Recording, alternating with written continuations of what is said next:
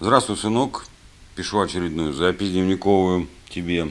Ну, ты заболел вчера, как выяснилось, позавчера, вернее. Ты мне написал, что ты приболел.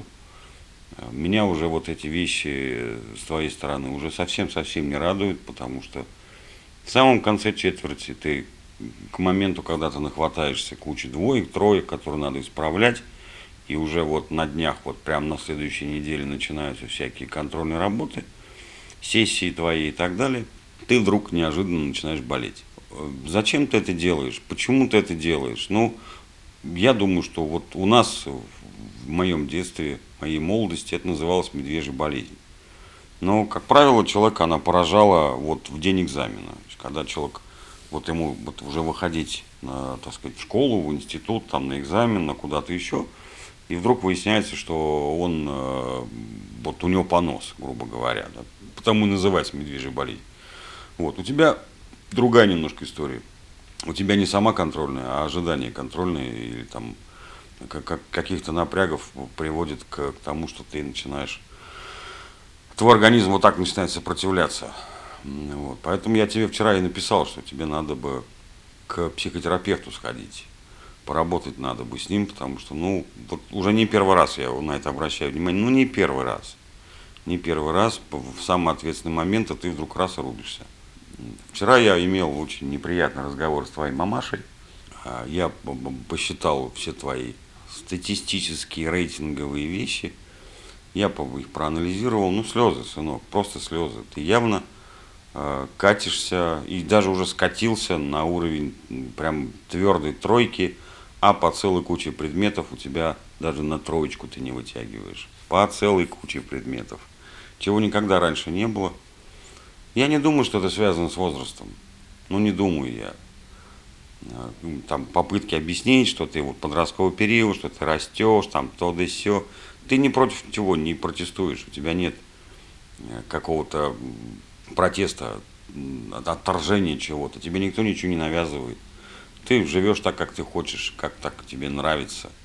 И на этом фоне э, ты вдруг э, перестал заниматься, учиться в школе, перестал делать домашние задания, причем именно по профильным предметам, ну, геометрия, информатика, физика.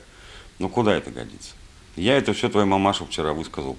Именно как факты, без э, каких-то оценок. Нет, оценки я там привел кое-какие, ну, э, смысл того, что я и писал в WhatsApp, заключался в том, что я э, предложил ей поменять условия мирового соглашения, чтобы ты переехал жить по месту регистрации, то есть ко мне домой. Вот. Э, а с ней бы проводил, значит, время в среду, в пятницу и в субботу. Так же, как вот, как ты со мной сейчас проводишь. Вот. Я бы занялся, я бы успел я бы смог за 3-4 месяца до конца года. Какой там 3-4 месяца? Тут полтора месяца осталось, два от силы. Месяц активных занятий. Вот я бы смог тебя поставить на ноги и направить туда, куда надо. Я тебе уже говорил, есть такая вещь, э, как динамический стереотип. Он вырабатывается у человека за 21 день непрерывного применения. Если каждый день делать одно и то же, допустим, каждый день три недели подряд заниматься утром зарядкой – то на 22 день тебе можно уже будет ничего не говорить, не напоминать, ты это сделаешь сам. Также, также это происходит с завтраками, то же самое происходит с домашними заданиями, то же самое происходит с приучением читать книги, смотреть хорошие фильмы, привыкаешь к физическим нагрузкам и так далее, и так далее. Это все дисциплинирует очень здорово и позитивно отражается на э, твоем внутреннем мире. Но для того, чтобы 21 день без перерыва это все дело сделать, мне нужно, чтобы ты был рядом 21 день, без э, каких-то изъятий. 21 день подряд. Ну, я надеялся, когда требовал, э, так сказать, каких-то условий, соблюдения каких-то условий, принятия условий в мировом соглашении э, касательно участия в твоем, в твоей жизни, в твоем воспитании, я надеялся, что мать твоя не будет вести себя так, как она повела себя на самом деле. Вот. Я даже об этом не думал, что ей просто а, будет все равно, какие у тебя оценки. Она почему-то считает, что ты сам должен выпутываться из той ситуации, в которую ты попал, что ты сам должен заниматься, сам должен отвечать за то, что ты не хочешь заниматься, учиться и получать новые знания. Тебе не 20 лет, и не 25, и не 30, уж тем более. Тебе всего лишь 14. Причем э, эту идею о том, что ты должен сам все делать, она высказала еще года два назад. И сейчас она ее просто подтвердила. Я считаю, что это, а, а, она просто наплевала на твои личные интересы. Вот просто взяла, наплевала и, э, так сказать, ей все равно. Ей все равно, вот пусть оно катится куда-то там э, с тобой вместе, там непонятно куда. Вот. Причем я тебе скажу, что у меня вот к этой ситуации двоякое отношение. Я не могу сказать, что ты ленивый и что тебе неинтересно. Вот не могу сказать.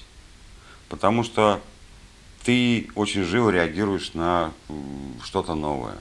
Это я видел, когда мы с тобой смотрели фильмы вот на зимних каникулах, пока ты у меня был. Мы с тобой пересмотрели э, несколько фильмов старых, да. Ну, например, как ты реагировал на фильм Чапаев.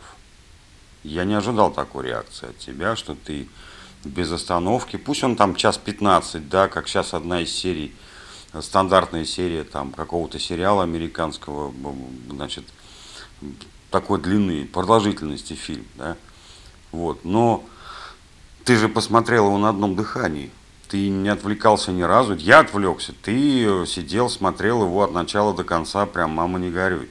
Я очень сильно этому удивился. Мы с тобой посмотрели массу других фильмов, куча хороших, очень интересных, и ты всегда реагировал очень позитивно. Э, значит, тебе это интересно вот в эту субботу у нас с тобой персональный концерт для нас с тобой. Э, то есть ты, ты по блату пройдешь на этот концерт бесплатно. Вообще он уникальный сам по себе, потому что мы будем записывать очередной подкаст, а ты сын ведущего и автора вот этого подкаста. Да? Ты, ты в любом случае какой-то интерес к этому проявляешь, тебе это любопытно, интересно.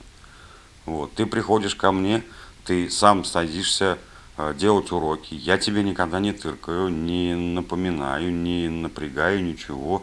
Ты сам все достаешь, раскладываешь, делаешь уроки, лазишь в компьютере, в телефоне там и так далее. Единственное, что я тебе все время терзаю тебя, это то, что ты никогда не включаешь свет, и то, что ты читаешь с экрана смартфона, а не с э, экрана компьютера или там планшет у меня есть то же самое. Да. Ты сам садишься, я прекрасно помню вот эту историю, когда ты в половину одиннадцатого вдруг все остановил, просмотр сериала и так далее, подкинулся и начал срочным порядком делать э, Учеру там, да, вот в этот марафон.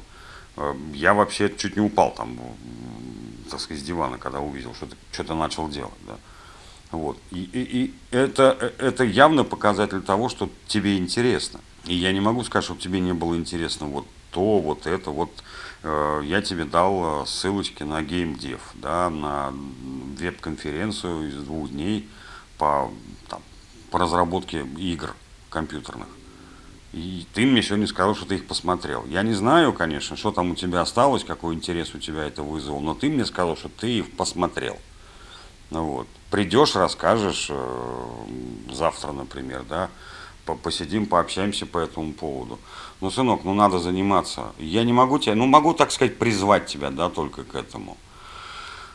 Вот, каким-то другим образом я воздействовать на эту ситуацию не могу. Я, так сказать, я сейчас сделал все, все, что мог сделать, я сделал.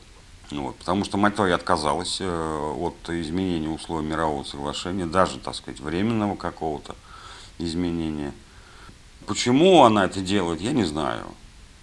Время уходит, э, ты же понимаешь, и его обратно уже не вернешь никак, уже ничего не наверстаешь. Невозможно за две недели выучить то, что э, вы в школе проходили два месяца.